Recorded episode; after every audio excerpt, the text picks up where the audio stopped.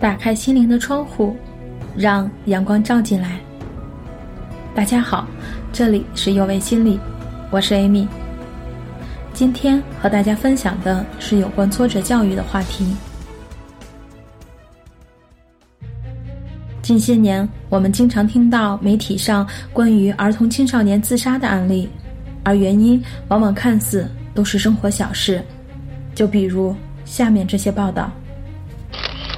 四川一所小学五年级男孩在课本上留下“老师，我做不到”，跳楼时我好几次都缩回来的遗言后，从三十层的高楼跳下。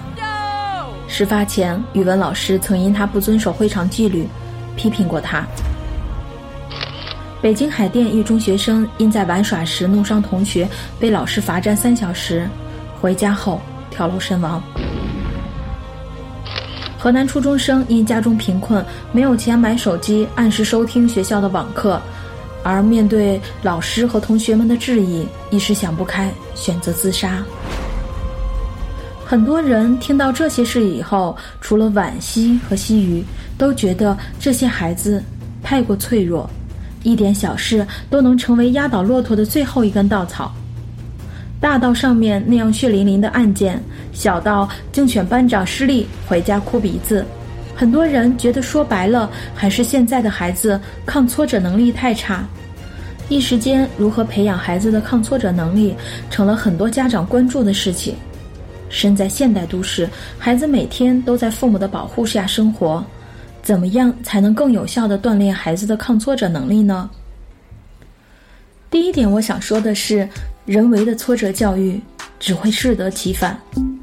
我就曾经听到身边的朋友和我说起一件他们孩子幼儿园开展的防诱拐实验，请幼儿园大班的家长扮演陌生人去到小班的教室，家长们会以在幼儿园迷路了，不知道厕所在哪里，我带你去买好吃的糖果等等为理由向孩子们发出求助和诱惑。果然不出意料。就有一部分热心的孩子去帮忙了，有一部分馋嘴的孩子跟着走出教室去找好吃的了，还有一部分跃跃欲试的怯怯的没有离开座位。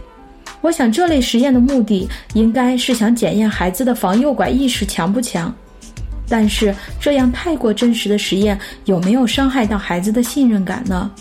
当初是谁告诉孩子幼儿园是一个很好的地方，那里很安全，要爱上这个地方？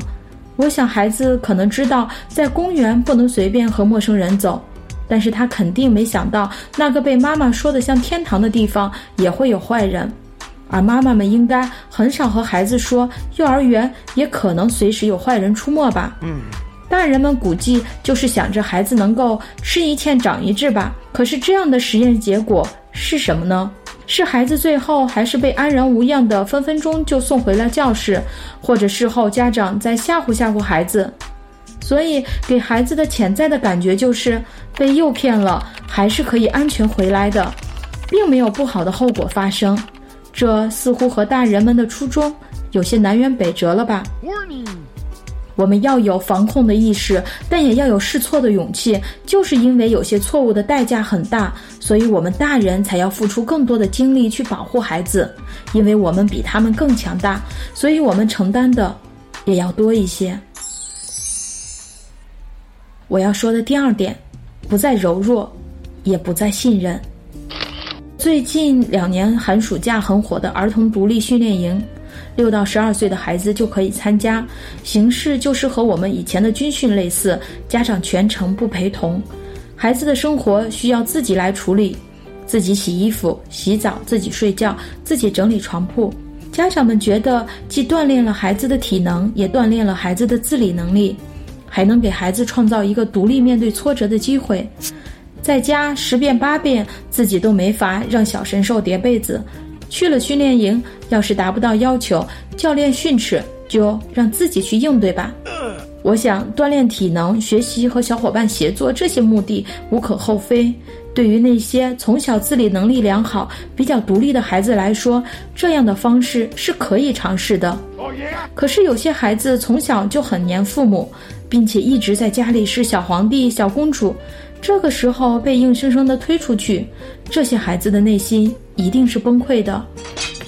他会想着，我只是想出去玩，为什么还要自己洗衣服？为什么晚上睡觉看不到妈妈？嗯。听说过有孩子从上车的那一刻就声嘶力竭的不要家长离开，一到晚上就不睡觉，哭着要回家，或者即使心里很害怕，也会忍着不哭，直到最后，哭着哭着，想着想着，也就睡着了。但是他会不解，为什么爸爸妈妈要送自己来这里？下一次在面对挫折时，是不是就只能这样硬扛了？我想要孩子独立，要孩子自己面对挫折，应该是我们整个亲子教育过程中要培养的，而不是只靠着每个假期五天或者七天的训练就可以达到。听到过很多妈妈说，孩子参加训练的时候会把被褥叠得很整齐，吃完饭自己洗碗，会自己洗内裤袜子，和同伴产生矛盾被排斥了也会自己承受。可是有多少孩子会在回来后？一直坚持呢，所以自理能力和挫折教育都是不可以速成的，这是贯穿我们整个家庭教育过程中的一项重大的任务。心理学家武志红曾说过：“孩子的挫折教育不是不需要，而是不能额外和附加，否则就会演变成伤害。孩子打从生下来开始，周围就不乏各种挫折。”不会说话的时候，如何表达饿了、想尿了；学会走路时磕了碰了；玩游戏时被同伴拒绝了，等等，这么多实际的、活生生的挫折体验，你是否一件件的帮助他很好的去面对了？等到孩子大一点了，发现孩子挫折能力弱，就甩手挖坑，这样做不仅用处不大，还会给孩子增加巨大的心理负担。嗯。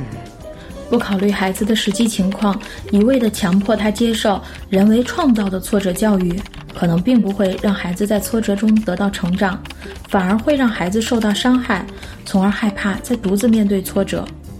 我这么说，不是说不应该对孩子进行挫折教育，相反，挫折教育是很必要的，是应该贯穿在孩子的日常的。